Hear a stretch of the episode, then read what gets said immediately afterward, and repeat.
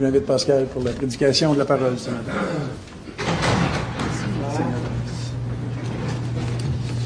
Je vais ouvrir vos Bibles immédiatement dans Matthieu 13. On commence un nouveau chapitre dans notre évangile ce matin.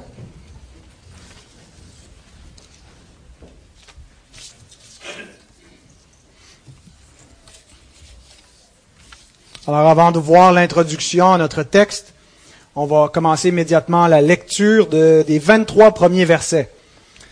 La première section, les trois premiers versets, nous donnent euh, un peu ben, le, contexte, oui, mais le, le, lien avec euh, la section précédente et introduit les paraboles du royaume. Allons-y. Ce jour même, Jésus sortit de la maison et s'assit au bord de la mer. Une grande foule s'étant assemblée auprès de lui, il monta dans une barque et il s'assit. Toute la foule se tenait sur le rivage. Il leur parla en parabole sur beaucoup de choses, et il dit, et nous avons la parabole du semeur, un semeur sortit pour semer. Comme il semait, une partie de la semence tomba le long du chemin. Les oiseaux vinrent et la mangèrent. Une autre partie tomba dans les endroits pierreux, où elle n'avait pas beaucoup de terre elle leva aussitôt parce qu'elle ne trouva pas un sol profond, mais quand le soleil parut, elle fut brûlée et sécha faute de racines. Une autre partie tomba dans les épines. Les épines montèrent et l'étouffèrent. Une autre partie tomba dans la bonne terre. Elle donna du fruit. Un grain cent, un autre soixante, un autre trente. Que celui qui a des oreilles pour entendre, entende. Et ensuite Jésus nous explique la fonction des paraboles, versets 10 à 17. Les disciples s'approchèrent et lui dirent, Pourquoi leur parles-tu en parabole? Jésus leur répondit, Parce qu'il vous a été donné de connaître les mystères du royaume des cieux, et que cela ne leur a pas été donné.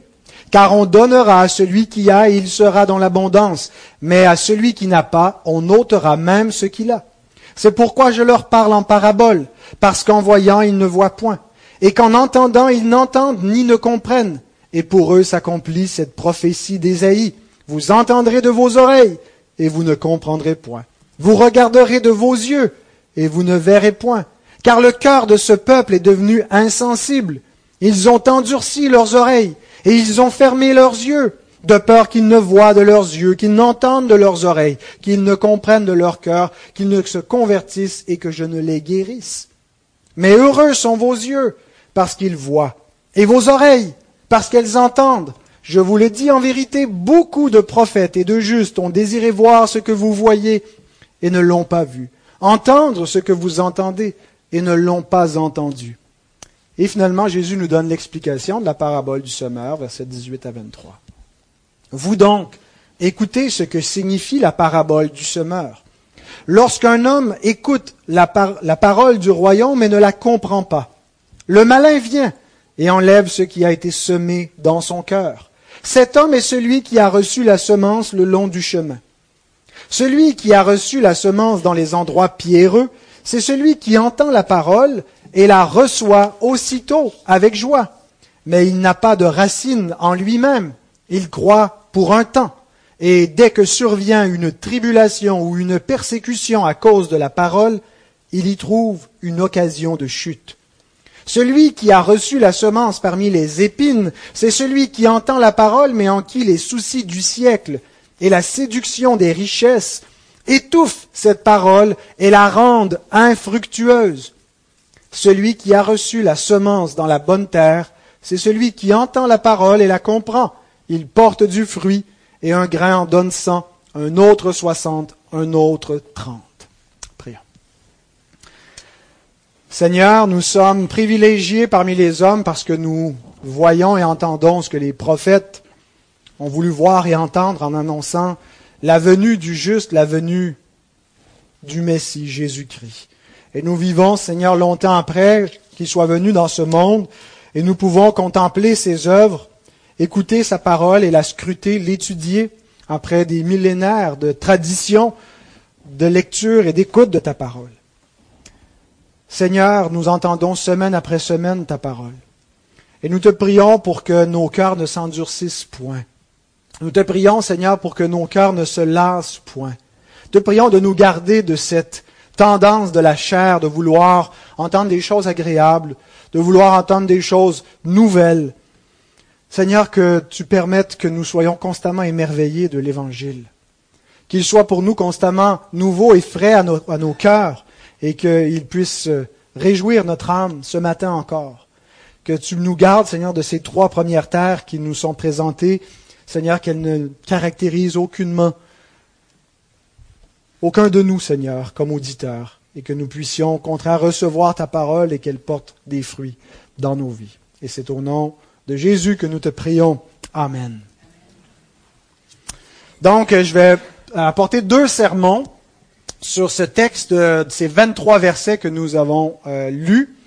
Euh, la première, le premier, ce sera donc la parabole du sommeur comme telle, avec l'explication. Donc, on va se concentrer sur les versets euh, 1 à euh, 9 et 18 à 23. On va sauter la section du milieu pas mal pour euh, le message de ce matin. Et le prochain message, on va voir la, verset 10 à 17 qui nous présente la fonction des, paraboles. Donc, euh, euh, on arrive au nouveau chapitre, chapitre 13, qui euh, nous présente le troisième des cinq grands discours de, Jésus. Dans l'évangile de Matthieu, il y a cinq grands discours. On en a déjà vu donc deux au préalable, le sermon sur la montagne et puis le, le message sur la mission quand Jésus envoie les disciples au chapitre 10. Donc, c'est le troisième grand discours où on retrouve des paraboles sur le royaume. Jésus explique le royaume des cieux par des paraboles. Donc ce sont vraiment toutes des paraboles dans ce chapitre-là qui touchent à la question du royaume. Qu'est-ce que le royaume? Euh, Comment vient-il? Alors, euh, soit qu'il y a sept paraboles, certains considèrent qu'il y en a peut-être une huitième au verset 52. Euh, ça dépend comment on le voit, si c'est une parabole ou non. Mais en tout cas, il y en a au moins sept.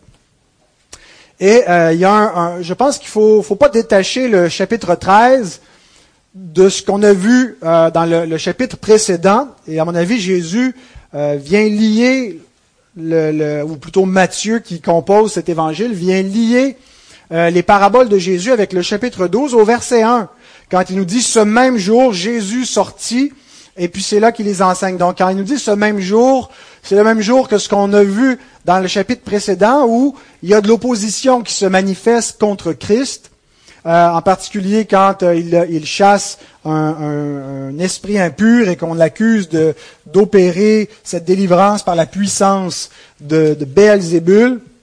Et donc, euh, c'est dans ce contexte-là donc que Jésus va apporter ses paraboles. Et donc, ce n'est pas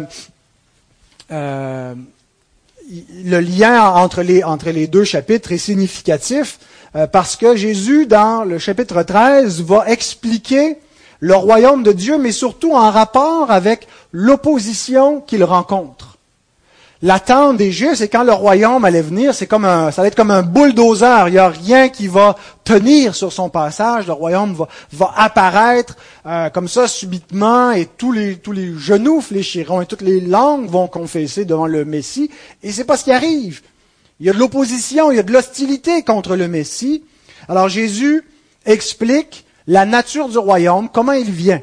Et voici comment on va diviser les, euh, les, le contenu du chapitre 13 vous les avez déjà. Donc, les paraboles du royaume, c'est comme ça que je vais les présenter dans les prochaines semaines. Alors, euh, aujourd'hui, ce qu'on va voir, c'est les auditeurs de la parole du royaume. Différents auditeurs qui entendent la parole du royaume, la parabole du semeur.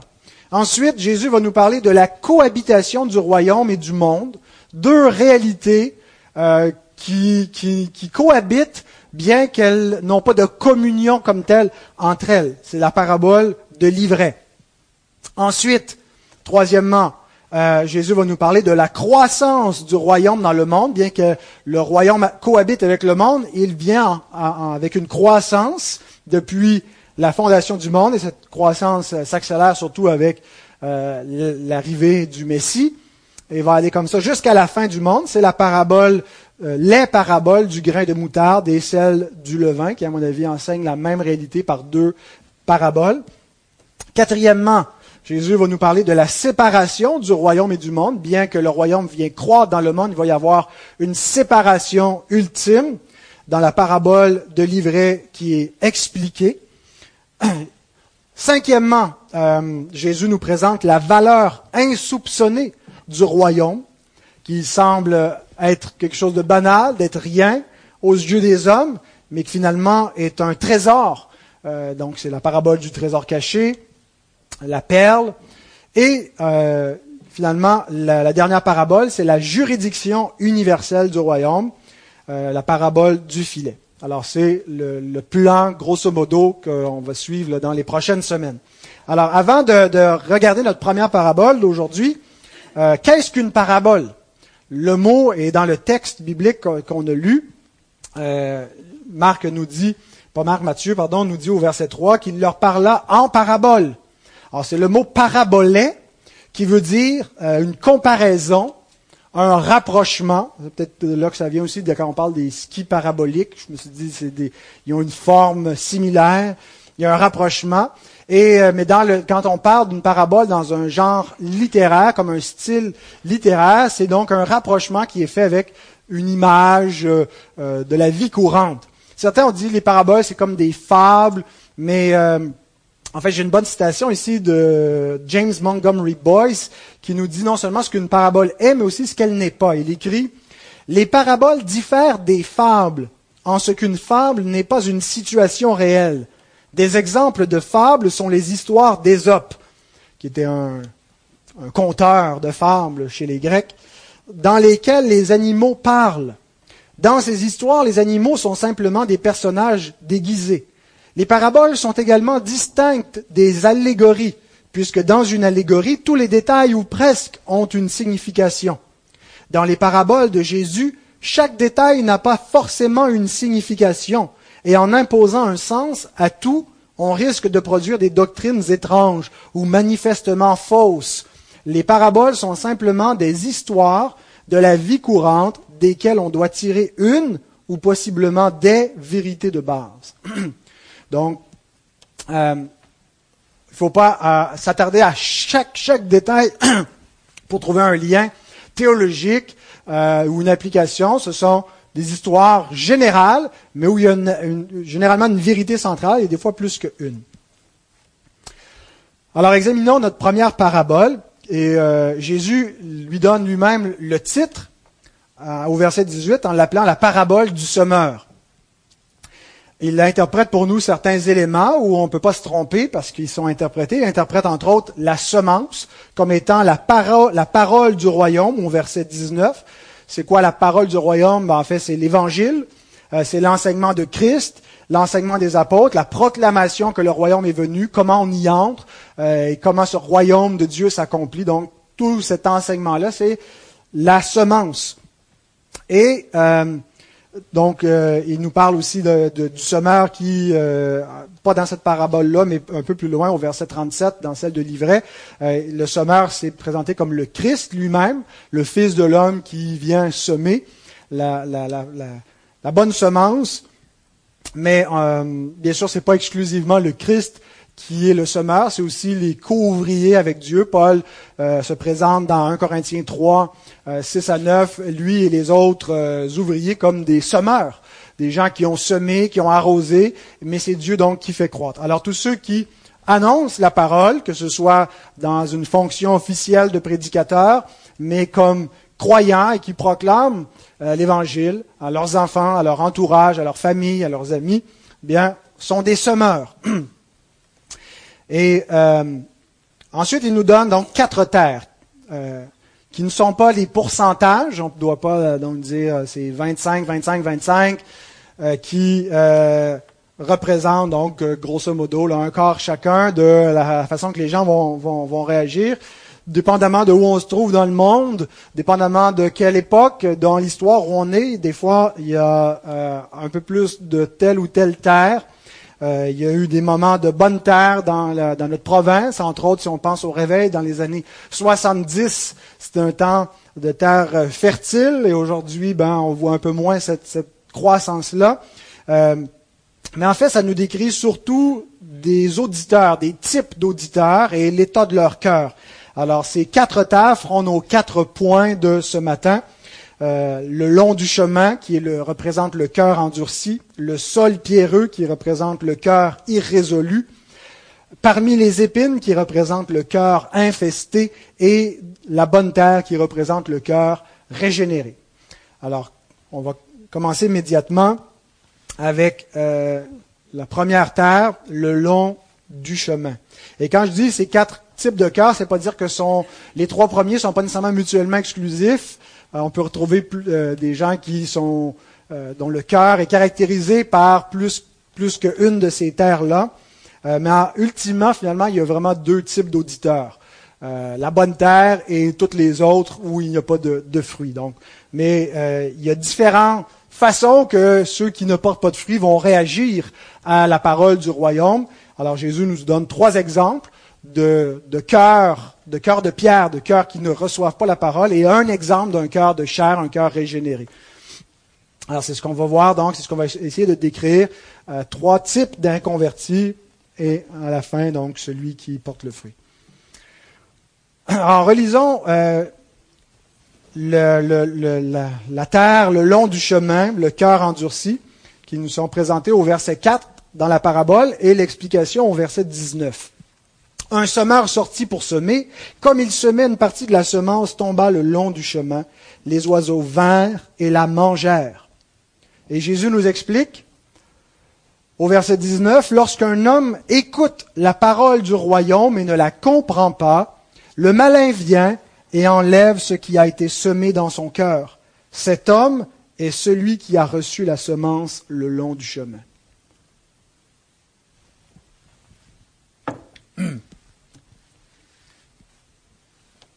Alors les chemins euh, à l'époque contournaient pas nécessairement les terres euh, agricoles, parfois passaient euh, en plein milieu des terres, c'était des chemins pour piétons, probablement donc de terre battue, d'une terre qui avait été durcie à force qu'on passe dessus. Alors lorsque le, cultivateur, l'agriculteur allait ensemencer son champ, ben, il essayait de ne pas mettre de la semence sur, euh, sur le, chemin, euh, parce que c'est de la semence perdue, la terre était dure, elle devait pas être cultivée, c'était pour circuler au milieu des champs. Et donc, euh, euh, sauf que forcément, il en tombait une certaine partie de sa semence, le vent pouvait souffler, en apporter là, et comme elle n'entrait pas donc en terre, euh, qu'elle restait à la surface du sol, bien les oiseaux venaient manger cette semence. Et Jésus compare cette, cette scène-là à un homme qui écoute la parole et ne la comprend pas. Et la clé pour comprendre ce que signifie cette, terre-là, c'est qu'est-ce que ça veut dire qu'il ne la comprend pas? Généralement, on interprète ça comme un problème d'ignorance. Il a entendu, puis il n'arrive pas à comprendre, c'est trop compliqué, il n'a pas suffisamment porté attention à l'Évangile, ça lui sort, ça rentre par une oreille, ça ressort par l'autre, les oiseaux sont venus enlever, le, le malin est venu voler, puis il pense plus. Mais c'est pas dans ce sens-là, je pense, qu'il ne la comprend pas. C'est pas un problème de compréhension euh, intellectuelle. C'est pas un problème d'ignorance. Ce, que, ce qui veut dire par il ne la comprend pas, c'est qu'il ne la reçoit pas. Elle n'entre pas en lui. Pourquoi? Parce que comme le chemin qui a été piétiné, la terre est endurcie, son cœur est endurci. Et la parole ne pénètre pas, dans ce cœur endurci. Donc oui, il y a une ignorance, il ne comprend pas, mais ce n'est pas une ignorance euh, intellectuelle, c'est une ignorance endurcie. C'est un refus de comprendre. Paul nous décrit cette ignorance dans Éphésiens 4 au verset 18 quand il parle des païens qui ont l'intelligence obscurcie et ils sont étrangers à la vie de Dieu à cause de l'ignorance qui est en eux, à cause de l'endurcissement de leur cœur. Ils ne connaissent pas Dieu, ils sont ignorants. Mais qu'est-ce qui est la cause de cette ignorance-là? Ce n'est pas un problème de faculté intellectuelle.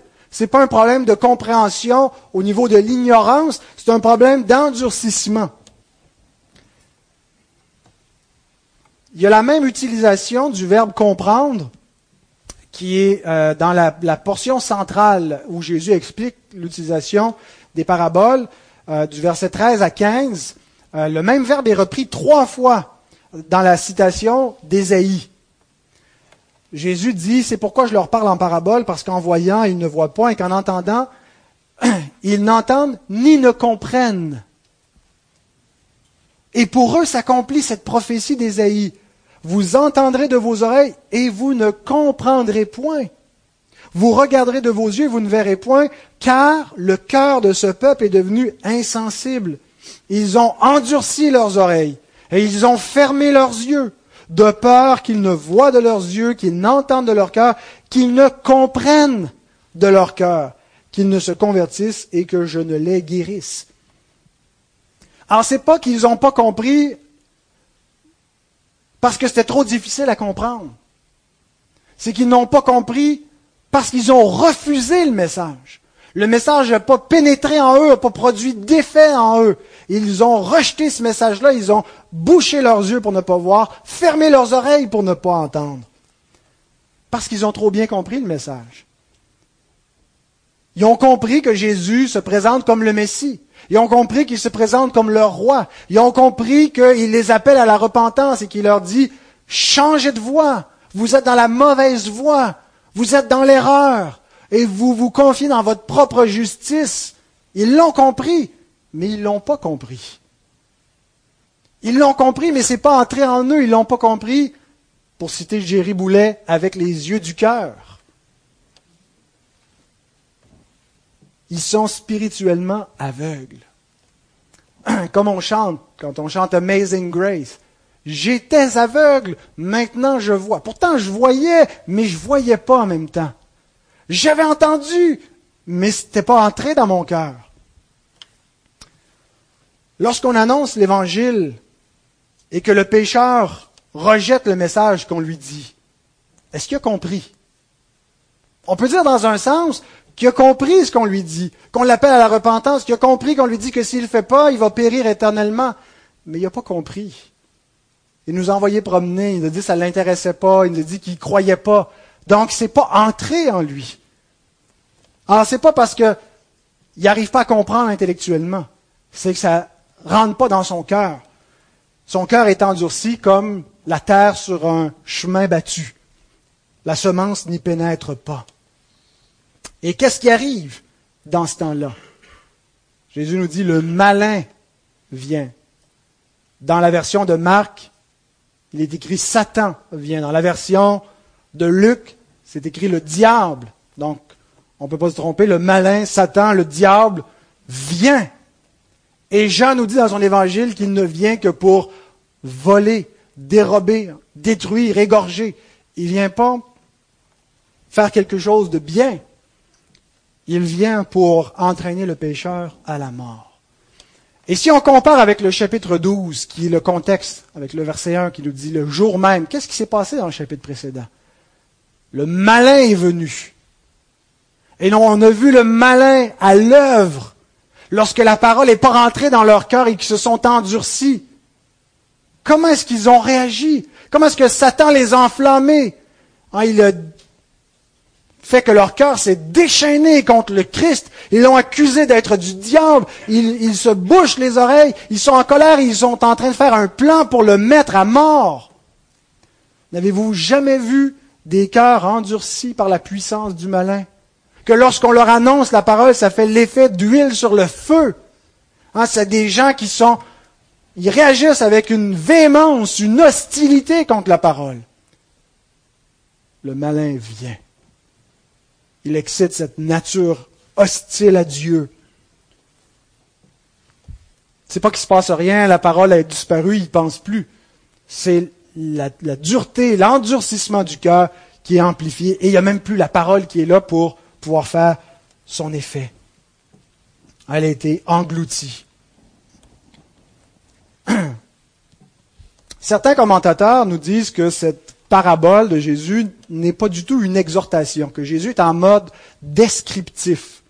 Il nous décrit un état de fait, il nous décrit par des scènes différentes comment certains entendent la parole dans différents contextes et comment d'autres, donc, l'entendent et vont porter du fruit. et qu'on ne devrait pas donc prêcher cette parabole euh, sous une forme d'exhortation parce qu'il n'y a pas vraiment d'impératif. Mais je pense qu'effectivement, c'est oui une description. Jésus nous décrit un état de fait, mais il y a aussi des impératifs au verset 9, au verset 18. Que celui qui a des oreilles pour entendre, entende. Jésus nous dit pas ça simplement pour nous décrire une scène, mais pour qu'on comprenne et qu'on réfléchisse. Il nous dit au verset 18, comprenez, comprenez cette parabole, réfléchissez à ce qu'elle veut dire et comprenez dans quel état vous êtes. Alors voici une exhortation avec cette première terre. Avez-vous compris la parole de Dieu, c'est-à-dire l'avez-vous reçue? Dans votre vie. Et continuez-vous à la comprendre. Continuez-vous à accueillir la parole de Dieu dans votre vie. Bien-aimés, ne sous-estimons pas la capacité de notre cœur à s'endurcir et à se séduire lui-même en pensant qu'il garde la parole de Dieu parce qu'il a accepté les préceptes de base, mais qu'il refuse certains aspects de la parole de Dieu. L'Écriture nous dit dans Hébreu 13, pardon, Hébreu 3, 7 à 13, c'est pourquoi, selon ce que dit le Saint-Esprit aujourd'hui, si vous entendez sa voix, n'endurcissez pas vos cœurs. C'est écrit à des croyants, n'endurcissez pas vos cœurs comme lors de la révolte. Puis il nous donne la, scène où c'était dit initialement. Mais c'est ce que dit le Saint-Esprit aujourd'hui. C'est pas selon ce qu'a dit le Saint-Esprit, c'est selon ce que dit aujourd'hui le Saint-Esprit. Il nous dit à nous aujourd'hui, n'endurcissez pas votre cœur. Prenez garde, frères, que quelqu'un de vous n'ait un cœur mauvais et incrédule au point de se détourner du Dieu vivant. Mais exhortez-vous les uns les autres chaque jour, aussi longtemps qu'on peut dire aujourd'hui, afin qu'aucun de vous ne s'endurcisse par la séduction du péché. Tant qu'on peut dire aujourd'hui, on est encore dans la chair, on est encore à lutter avec notre péché, et on a encore cette capacité de s'endurcir contre Dieu, de se séduire soi-même par le péché, de se tromper par de faux raisonnements, en disant tout va bien, même si j'écoute pas la parole de Dieu. Et nous en voyons constamment des frères, des sœurs, des gens qui ont professé la foi, qui ont reçu Christ, qui se sont fait baptiser et qui s'endurcissent à la parole de Dieu. Même si on n'a pas rejeté l'Évangile, on est dans un risque, tant qu'on peut dire aujourd'hui, de finir par la rejeter entièrement si on la rejette en partie.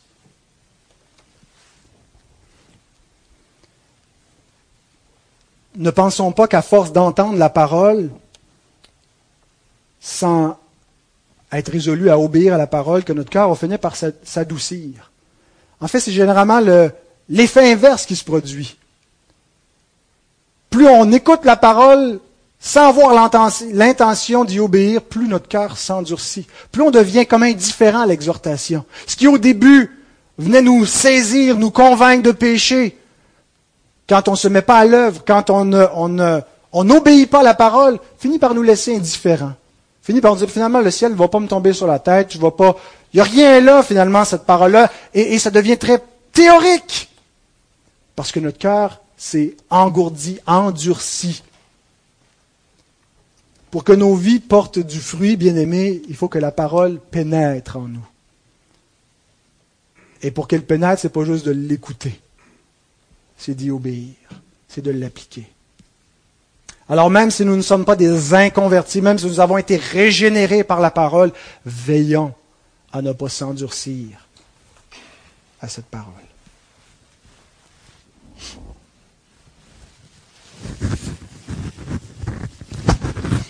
Prochaine terre, le sol pierreux, qui nous montre un cœur irrésolu. Versets 5 et 6, puis l'interprétation au verset 20 et 21. Une autre partie tomba dans les endroits pierreux où elle n'avait pas beaucoup de terre. Elle leva aussitôt parce qu'elle ne trouva pas un sol profond. Mais quand le soleil parut, elle fut brûlée sécha faute de racines. Celui qui a reçu la semence dans les endroits pierreux, c'est celui qui entend la parole et la reçoit aussitôt avec joie.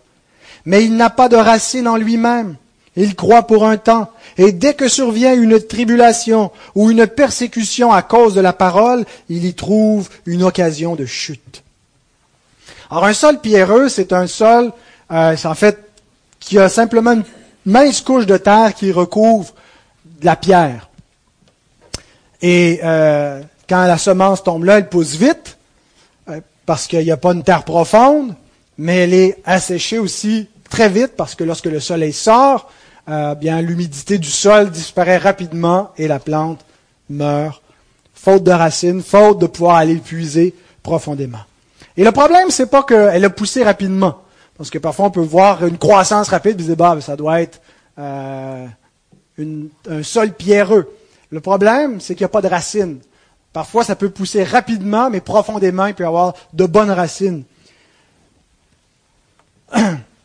Donc, certains ne réagissent pas comme dans le premier exemple, avec hostilité contre la parole. Au, contraire, ils sont sympathiques. Ils accueillent ce message-là. Et à première vue, il semble qu'ils sont des convertis. Il semble qu'il y a eu une conversion, parce que même c'est le même langage que la parole de Dieu emploie. Paul l'utilise dans un Thessaloniciens euh, un pour parler des, Thessaloniciens qui ont accueilli la parole avec joie. Donc c'est le même langage. Il accueille aussitôt la parole avec joie. Et ça semble là qu'est une conversion. Dans le, cas des Thessaloniciens, c'était une conversion. Alors on se réjouit. Le, semeur, le moissonneur se réjouit immédiatement de voir ce fruit et pense qu'il a affaire à une, conversion. Et cette, cette plante qui pousse peut durer un certain temps. Ça peut être parfois une question de semaines, parfois une question de mois et même d'années. Mais ça ne dure pas toujours. Quand ce n'est pas une vraie conversion, ça finit par mourir. Alors qu'est-ce qui s'est passé? Il y a quelque chose qui a poussé, euh, il semble y avoir eu une, régénération. Si on est régénéré par une semence incorruptible, peut-on se corrompre et mourir? Si on a la vie éternelle, peut-on mourir après avoir reçu la vie éternelle? Est-ce qu'ils ont perdu le salut? C'est une conversion sans régénération. C'est une conversion naturel, c'est-à-dire qui est provoqué par des moyens humains, qui, ne, qui n'est pas une œuvre de Dieu, c'est pas une plante que le Père a fait croître. Des gens peuvent se convertir à toutes sortes de choses, peuvent se convertir à d'autres religions, peuvent se convertir à, à, des idéologies, et peuvent se convertir au christianisme sans une vraie conversion qui consiste à naître de nouveau, qui consiste à une, une régénération. Alors, dans ces cas-là, souvent, ils ont été attirés vers Christ. C'est un personnage qui les, les, intrigue, les attire pour différentes raisons. Différents aspects de l'enseignement de Jésus, de sa personne, peuvent les attirer. Ils aiment sa façon de défier les autorités ou son humilité, euh, quoi que ce soit. Ils veulent ce que Jésus peut leur apporter. Ils entendent parler de, de, vie éternelle, ils entendent parler de choses qui sont positives, d'une gloire qui n'est pas passagère. Ils sont attirés vers ça. Ils sont venus peut-être à lui à un moment dans leur vie où ils avaient besoin d'aide, où ils étaient dans un creux, euh, où ils cherchaient quelque chose à quoi s'accrocher. Euh, et ça n'a duré que ce temps d'un creux. Mais surtout ce qu'ils n'ont pas prévu en venant à Christ, c'est la croix. Et parfois, un vrai chrétien qui a vécu une vraie conversion n'a pas prévu la croix non plus. En venant à Christ, il ne s'attendait pas à ce qu'il y ait un chemin droit, à ce qu'il y ait des épreuves.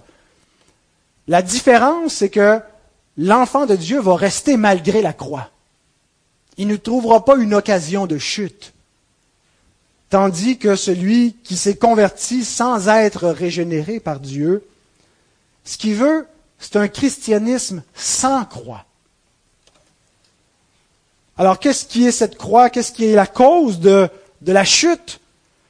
Bien, ça peut être une persécution, c'est l'exemple que Jésus nous donne avec le soleil qui sort, qui compare à la persécution que vont vivre les disciples, l'épreuve de la persécution, le rejet des siens, de leur famille, la société, ils ne veulent pas marcher à contre-courant, et à un moment donné, c'est trop difficile suivre ce chemin-là. Le chemin est trop étroit. Au début, c'était merveilleux de croire à avoir le pardon des péchés, mais marcher dans la sanctification, renoncer à soi-même chaque jour, lutter contre son propre péché, ne pas pouvoir satisfaire les désirs impurs de la chair. C'est un chemin trop difficile. Et ils n'en peuvent plus. Hein, la gaine est trop serrée. Ils étouffent. Parce que le pécheur subsiste pas dans l'assemblée des justes. C'est contraire à sa nature. Un commentateur, Dale Brunner, écrit Ce n'est pas comment nous débutons notre histoire avec la parole, mais comment nous la poursuivons.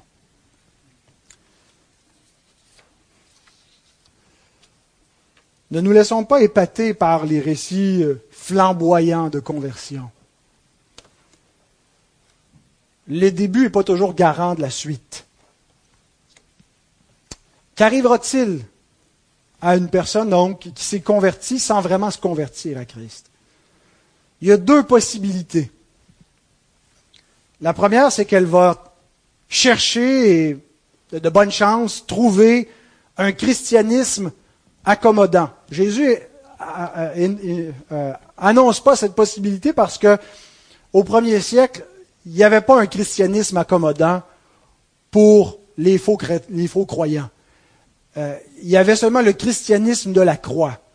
Mais aujourd'hui, on offre tout un éventail de versions du christianisme pour accommoder les différents consommateurs. Un christianisme qui n'exigera aucun changement. Un christianisme qui ne va pas demander quelques comptes rendus, qui ne va pas exiger quoi que ce soit de votre vie, aucune conversion, aucune euh, mise en pratique de la parole. Un christianisme qui n'aura que des choses positives à vous dire, qui va vous flatter les oreilles, qui va vous affirmer dans la voie où vous êtes, qui cherche à ce que vous soyez bien et heureux, puis c'est à vous-même de définir ce qui vous rend bien et heureux. Et il y a beaucoup de prédicateurs qui annoncent un tel message aujourd'hui et qui viennent saupoudrer quelques petits versets de la parole ici et là, qui habillent cela dans, avec un, langage, un vocabulaire qui semble chrétien. Mais ce qu'on a en bout de ligne, ce n'est pas la vérité. Mais ces gens ne cherchent pas la vérité. Ils cherchent quelque chose de réconfortant. Ils préfèrent une erreur réconfortante qu'une vérité déconcertante. Alors c'est la première possibilité. Ils vont trouver un christianisme accommodant ou ils vont abandonner. Mais en réalité, les deux options reviennent à la même. Ils vont abandonner le vrai christianisme, le vrai Christ. Un christianisme sans la croix, un christianisme sans la sanctification, un christianisme sans l'obéissance à Christ est une fausse foi, est un faux Christ, est un faux salut. Faites-nous un faux frère. Jésus dit qu'il trouve une occasion de chute. C'est le mot scandalizo, un scandale dans la parole de Dieu. Ils apostasient, ils abandonnent la parole qu'ils ont entendue. Ils cherchent autre chose. Jésus dit, ils croient pour un temps. C'est pas qu'ils ont été des vrais croyants pendant un temps, puis après ça, ils sont plus des vrais croyants. La foi temporaire est une foi morte. Elle correspond à la foi morte que Jacques nous décrit, Jacques 2. La foi morte, la foi stérile qui ne porte pas de fruits, est une, foi morte, comme la foi temporaire est une foi morte. Ce n'est pas une foi qui vient de l'Esprit de Dieu, qui vient d'un cœur régénéré. Quand il dit il croit pour un temps, c'est pas qu'il a été sauvé pour un temps. C'est qu'il a eu une fausse foi, il a eu une manifestation qui, à vues humaines, pour nous qui voyons seulement de l'extérieur, semblait être une vraie conversion, avait l'apparence de, de vraie conversion authentique, mais une foi temporaire est une foi morte. Bien aimés, nous en avons vu des comme ça. Et nous en verrons encore. Jésus nous décrit une réalité. Jean nous rappelle, ils sont sortis du milieu de nous. ils ne sont pas restés avec nous. Parce qu'ils n'étaient pas des nôtres. Et ça est arrivé afin qu'ils soient manifestes que tous ceux qui professent la foi ne sont pas automatiquement des nôtres. On ne devrait pas s'inquiéter outre mesure en disant il faut faire attention, il ne faut pas baptiser de faux croyants. Notre rôle, c'est pas d'avoir un scanner pour savoir qui a le Saint-Esprit pour être certain. Est-ce qu'il y a une profession? On baptise, mais on va baptiser des faux croyants. On va baptiser des gens qui vont se retirer, qui vont apostasier. Et ne nous laissons pas ébranler ou scandaliser par cela. Ils sont scandalisés eux-mêmes par la croix par la parole de Dieu. Lorsque Jésus dit qu'il n'avait pas de racine en lui-même, ça peut nous donner l'impression que le salut dépend d'une détermination personnelle, d'une volonté. Ça prend de la racine en soi-même. Et donc quelqu'un qui est vraiment déterminé, c'est quelqu'un qui est sauvé. Alors ceux qui euh, sont un petit peu feluettes, qui n'ont pas des racines, qui persévèrent pas, ben euh, ça prend un tempérament particulier pour être sauvé. Tu l'as pas, tu l'as pas, coudon. Mais c'est pas du tout un salut par la détermination. Ce que Jésus nous dit, au contraire, c'est qu'une foi salut, c'est une foi qui persévère. Il y a des gens qui sont naturellement paresseux et lâches, c'est mon cas. Mais par la grâce de Dieu, il y a une foi qui persévère. Ils ne peuvent pas décrocher parce qu'ils sont gardés malgré eux par la grâce de Dieu. Alors quand il n'a pas de racine en lui-même, ça veut dire qu'il n'a pas une foi qui persévère. Et ce n'est pas nous qui générons la foi qui persévère, c'est un don de Dieu. Troisième terre parmi les épines, qui nous présente le cœur infesté. Versets 7 et verset 22. Une autre partie tomba parmi les épines, les épines montèrent et l'étouffèrent. Celui qui a reçu la semence parmi les épines, c'est celui qui entend la parole, mais en qui les soucis du siècle et la séduction des richesses étouffent cette parole et la rendent infructueuse. Les épines désignent une plante envahissante, la mauvaise herbe, qui euh, prend toute l'humidité de la terre, qui vient étouffer la bonne semence, qui l'empêche donc de porter du fruit, si elle arrive à pousser. J'ai aimé la comparaison de Matthew Henry avec entre la deuxième et la troisième terre, le sol pierreux et les épines. Il dit les pierres tuent les racines, les épines tuent les fruits. Jésus dit la rendre infructueuse, elles ne peuvent pas porter de fruits. Le résultat est le même. Ce qui a poussé est ruiné. Et Jésus décrit pour nous ce que sont ces épines dans la vie. Il nous les décrit comme étant deux choses. Les soucis du siècle présent et la séduction des richesses. Les soucis du siècle présent, le mot veut aussi dire les anxiétés, les anxiétés de la vie, les préoccupations qui deviennent des idoles. Il y a des soucis dans la vie présente. Et dans le sermon sur la montagne, Jésus nous énumère des soucis, puis il dit, votre Père céleste sait que vous avez besoin de ces choses-là.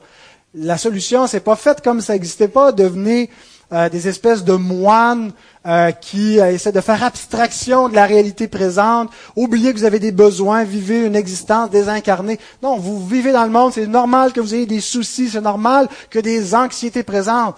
Attention à ce que vos préoccupations pour la vie présente ne deviennent pas des idoles qui rendent totalement infructueuse la parole de Dieu dans vos vies. Et pour ça, ça prend un entretien continuel. Pour ceux qui ont un jardin, ils savent que c'est un entretien constant qui va permettre à nos bonnes plantes de pousser. Tu ne peux pas passer juste une fois dans la saison à enlever les mauvaises herbes, n'est-ce pas? Hein? Parce qu'ils vont pousser, ils vont envahir, ils vont faire des racines, puis ils vont attaquer les autres plantes. Et quand tu vas vouloir déraciner ces mauvaises plantes, tu vas déraciner les bonnes avec. Il faut donc veiller constamment à ne pas laisser les soucis du siècle présent étouffer la parole de Dieu et ses fruits dans notre vie.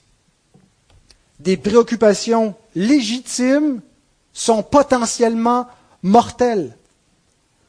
Oui, nous devons nous occuper de la vie présente, de quoi nous serons vêtus, que mangerons-nous, comment on va se faire pour élever nos enfants, qu'est-ce qui va m'arriver à ma retraite, prendre soin de notre santé. Mais attention, pour ne pas être livré à une sorte d'idolâtrie dans notre inquiétude qui étouffe la parole. Et il y a des gens qui ne viendront jamais au Seigneur, qui ne se convertiront pas parce qu'ils sont trop préoccupés par la vie présente. Parce que les réalités éternelles leur les laisse indifférents tellement les réalités temporelles les obnubilent. Ça nous rappelle la stratégie de Pharaon pour détourner les Israélites de l'Éternel. Je lisais cette semaine dans l'Exode, Exode 5, verset 9, ce que Pharaon rétorque quand Moïse lui demande de laisser aller le peuple. Il dit que l'on charge de travail ces gens, qu'ils s'en occupent, et ils ne prendront plus garde à des paroles de mensonge. C'est ce que fait souvent le travail, n'est-ce pas? C'est ce que fait souvent les soucis présents. Quand ce qu'on voit, le monde de la vue, devient la seule réalité existante, ce qu'on ne voit pas, le monde de la foi, nous apparaît comme un mensonge, comme une futilité qui ne mérite pas notre attention. Et pour beaucoup d'hommes, de femmes, qui sont préoccupés par les problèmes de cette vie, par l'existence présente, par leur carrière, par toutes sortes de choses qui vont faire que annoncer-leur les réalités éternelles, ça ne pourra pas porter quelques fruits dans leur vie. Ils n'ont qu'une vie à vivre. Elle est trop importante pour qu'ils s'occupent de ce qui vient après cette vie. Et Jésus nous donne une autre, une autre épine, en plus des soucis du siècle présent. Il parle de la séduction des richesses.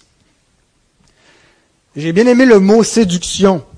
C'est le mot apathé, qui ressemble effectivement à. À être à être séduit, avec un appât.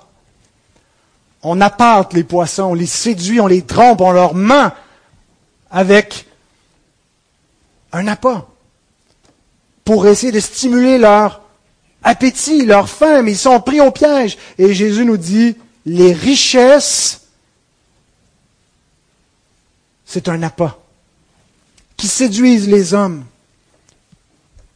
On a lu un peu plus tôt dans Hébreu 3.13 que le péché a un pouvoir de séduction la séduction du péché, lorsqu'on endurcit notre cœur, lorsqu'on n'écoute pas la parole, on ne reste pas indifférent. Il y a une autre puissance à l'œuvre en plus de la puissance de la parole de Dieu et de l'Esprit de Dieu, c'est la puissance du péché. On est constamment tiraillé entre ces, ces deux puissances qui s'affrontent. Le péché est en nous. Et si on n'apprend pas à le combattre et à le mortifier, puis à se parler à soi-même, puis dire, tu es en train de te mentir, crois pas ces mensonges-là. Les convoitises trompeuses Jacques nous dit chacun est amorcé et appâté par sa propre convoitise. Et lorsqu'il se laisse entraîner par elle, ben, il s'en va à la mort, comme le poisson qui se fait appâter. Quel est le mensonge exact des richesses? Ben, En fait, c'est qu'elle surtout, elle arrive à nous détourner des vraies richesses, des richesses éternelles. Jésus dit que les soucis donc du siècle présent et l'appât des richesses étouffent la parole et la rendent infructueuse. Concrètement, qu'est-ce qui se passe quand quelqu'un est étouffé par ces deux épines-là? Ben, toute l'importance que peut avoir la parole de Dieu n'est que théorique. Si il entend dire que c'est, il entend l'évangile et il peut comprendre théoriquement que c'est important. Il peut comprendre qu'on parle de choses infiniment plus grandes que les soucis du siècle présent, que le confort présent, qu'on parle de l'éternité. Mais l'importance qu'il va lui accorder n'est que théorique. Ça n'aura aucune prise sur son cœur, aucune force pour le convaincre, pour changer ses actions, pour déraciner les mauvaises herbes, il va être dans une apathie spirituelle. Aucun, aucun appétit pour lire, pour prier, pour chercher Dieu, pour être en communion avec Dieu et avec son peuple. Il n'y a pas d'intérêt pour ça. Pourquoi? Parce que il est stérile. C'est ce que fait, c'est ce que font les épines. Elles stérilisent le cœur, l'empêchent de porter le fruit pour le royaume de Dieu. Maintenant, est-ce qu'un vrai croyant peut être affecté par les soucis de la vie? Est-ce qu'il peut être attiré par les richesses? Et être un vrai croyant néanmoins? Il n'y a aucun doute qu'un vrai croyant est touché par les soucis, par les préoccupations. On n'est pas au-dessus de toutes les inquiétudes. L'Écriture nous parle souvent qu'on doit euh, apprendre à chercher notre peuple justement parce que on combat et qu'on s'inquiète pour toutes choses et qu'on n'apprend pas à s'inquiéter en, mettant en priorité les bonnes choses pour lesquelles on devrait s'inquiéter, qu'on se laisse affecter. Sauf que le vrai croyant les amène au Seigneur. 1 Pierre 5, 7. Déchargez-vous sur lui de tous vos soucis, car lui-même prend soin de vous. C'est le réflexe de celui dont le cœur est régénéré. Oui, il se rend compte que souvent ça envahit sa vie, que ça l'affecte, mais ça l'empêche, ça ne le détourne pas du royaume, ça ne le détourne pas de Dieu. Il ne veut pas se laisser détourner. Et par la grâce de Dieu, il vient au trône de Dieu, il vient se décharger de ses soucis. Il ne les laisse pas s'enraciner dans son cœur. Et pour ce qui est de l'amour de l'argent, il sait que c'est une tentation à laquelle il n'est pas, euh, contre laquelle il n'est pas immunisé. Il sait que l'amour du confort ou que les ambitions sont un piège.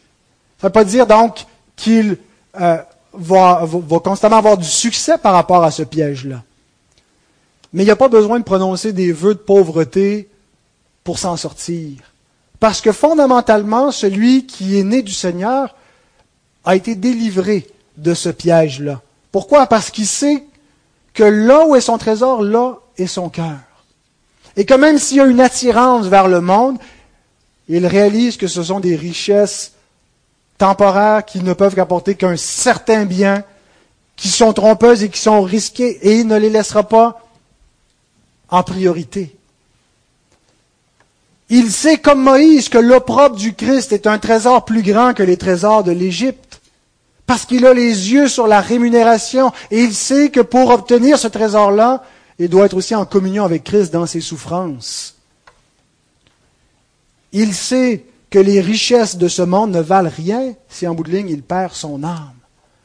Ce que ne sait pas celui qui est séduit par les richesses au point d'être mort dans son péché. Donc oui, il peut avoir encore des épines qui cherchent à nous envahir, mais il y a un ménage qui a été fait par le Seigneur, il y a une délivrance qui a été apportée, qui fait que la parole de Dieu va porter du fruit néanmoins. Contrairement à celui donc qui est complètement livré à l'idolâtrie de son cœur. Finalement, la dernière terre, la bonne terre, qui représente le cœur régénéré au verset 8 et verset 23, l'interprétation. Une autre partie tomba dans la bonne terre. Elle donna du fruit. Un grain cent, un autre soixante, un autre trente. Que celui, pardon, celui qui a reçu la semence dans la bonne terre, c'est celui qui entend la parole et la comprend il porte du fruit, et un grain en donne cent, un autre soixante, un autre trente.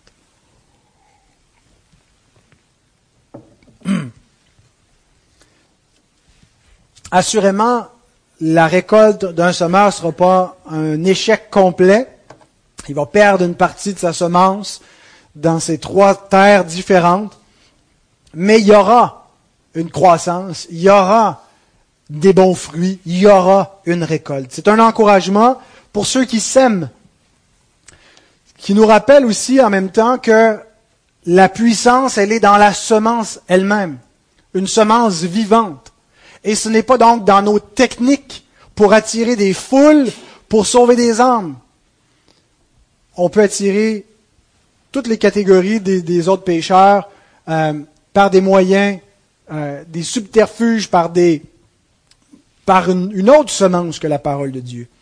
Mais pour qu'il y ait une vraie, une vraie vie qui vienne du Seigneur, il faut annoncer la parole de Dieu et tout son conseil, sachant que l'Évangile est vivant et qu'il va porter du fruit. Et qu'on devra avoir une pleine confiance dans la suffisance de la parole de Dieu pour produire la croissance de l'Église on peut jusqu'à un certain point s'inspirer euh, et examiner nos méthodes et notre façon d'essayer de rejoindre nos contemporains, mais ne remplaçons absolument pas la semence par autre chose. C'est là où se trouve la vie. L'Écriture nous dit, vous avez été régénérés non par une semence corruptible, mais par une semence incorruptible, par la parole vivante et permanente de Dieu. La puissance n'est pas dans le semeur, mais dans la semence. La semence est vivante, la parole de Dieu fait l'œuvre de Dieu. Et lorsqu'on la proclame, elle va agir. Nous qui croyons aujourd'hui, nous avons été régénérés par la parole. Si on nous avait présenté autre chose, et un faux Jésus qui venait pas de la parole de Dieu, on se serait converti à un faux christianisme. Il n'y a que la vraie parole qui peut faire de vrais chrétiens. Ça nous rappelle donc que le salut, c'est l'œuvre de Dieu. Et ça, on le comprend parfois jusqu'à un certain point. On comprend que le salut, en dehors de nous, c'est l'œuvre de Dieu. Que, en dehors de nous, c'est-à-dire qu'en Jésus, Dieu a tout accompli pour notre salut. Mais l'Écriture nous enseigne plus que ça. Elle nous enseigne non seulement que le salut en dehors de nous, c'est l'œuvre de Dieu, mais que le salut en nous, c'est l'œuvre de Dieu. Qu'il y a des gens qui ont semé, qu'il y en a d'autres qui ont arrosé, mais c'est Dieu qui a fait croître. C'est pas nous-mêmes qui avons fait croître cette semence. Paul nous dit, nous sommes son ouvrage, son labeur. C'est lui qui a fait l'œuvre dans Éphésiens 2.10, nous dit-il. Donc la bonne terre, c'est pas l'état naturel du cœur, mais c'est l'œuvre de la grâce de Dieu. Prenez Paul, Saul de Tarse. Quelle terre était-il? Une bonne terre qui attendait à être ensemencée par la bonne semence, une belle terre fertile, il était une terre farouche, sauvage, endurcie, un cœur de pierre qui voulait rien savoir de la parole de l'Évangile, qui blasphémait le nom de Christ, qui mettait à mort ceux qui prononçaient ce nom. Comment son cœur est-il devenu de la bonne terre? Par la grâce de Dieu.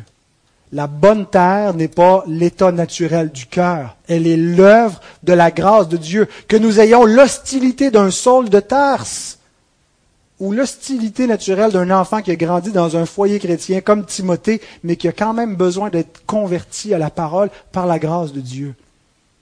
Le cœur de l'homme est en friche, est un cœur sauvage qui a besoin d'être conquis par la grâce de Dieu. Donc, ce n'est pas des dispositions naturelles qui font qu'il y a de la bonne terre. C'est une intervention miraculeuse de Dieu, c'est l'action de son esprit par l'efficacité de sa parole qui convainc le pécheur de péché, de justice, de jugement, qui l'amène à la repentance et à la foi dans le Christ. Et Jésus nous donne deux caractéristiques avec lesquelles nous terminons pour voir si nous sommes un cœur régénéré de la bonne terre. Il nous dit, la première, qu'il comprend la parole. Encore une fois, c'est comprendre, comme dans le, le, premier exemple, dans le sens de recevoir. C'est pas qu'il comprend tout ce que la parole enseigne, qu'il a une intelligence particulière. Il y a des gens très brillants qui ne comprennent pas la parole. Il reçoit la parole. Et remarquez la conjugaison du verbe. C'est pas il a compris la parole, il a reçu la parole, mais c'est un présent actif. Ça nous décrit l'état continuel d'un cœur régénéré. Le cœur qui est constamment en réception par rapport à la parole de Dieu. Ah, il y a des moments où il, s'endurcit, il y a des moments où il lutte, mais ça reste fondamentalement un cœur qui est disposé à Dieu. C'est pour ça où on dit qu'il n'y a aucun droit à l'assurance du salut s'il n'y a pas une persévérance dans l'obéissance. Chez ceux qui rejettent, chez ceux qui commencent à s'endurcir, c'est pour ça que Jésus dit, si quelqu'un qui a professé ton frère a péché, tu, tu vas, tu le reprends, s'il t'écoute, tu as gagné ton frère, s'il t'écoute pas, tu prends deux ou trois témoins, s'il refuse d'écouter, tu le dis à l'Église, puis s'il refuse d'écouter l'Église, qu'il soit pour toi comme un païen, comme un publicain. Parce que quelqu'un peut être appelé frère dans la mesure où il écoute le Seigneur, dans la mesure où il se soumet à Dieu comme Père. Il comprend, il reçoit la parole. Et la deuxième caractéristique, il porte du fruit. Encore une fois, c'est un présent actif. Donc, c'est pas juste qu'il a porté du fruit, c'est fait, c'est fini. C'est une caractéristique qui nous accompagne toute la vie chrétienne, où nous continuons à porter du fruit par les bonnes œuvres. C'est quoi le fruit? C'est d'obéir à la parole. C'est pas suffisant d'écouter la parole. C'est de garder cette parole. Le christianisme n'est pas qu'une profession de foi. Grant Osborne écrit Matthieu poursuit sa définition du vrai christianisme. Il ne s'agit pas d'une simple profession de foi, mais il se démontre par une juste conduite en obéissance à l'enseignement de Jésus.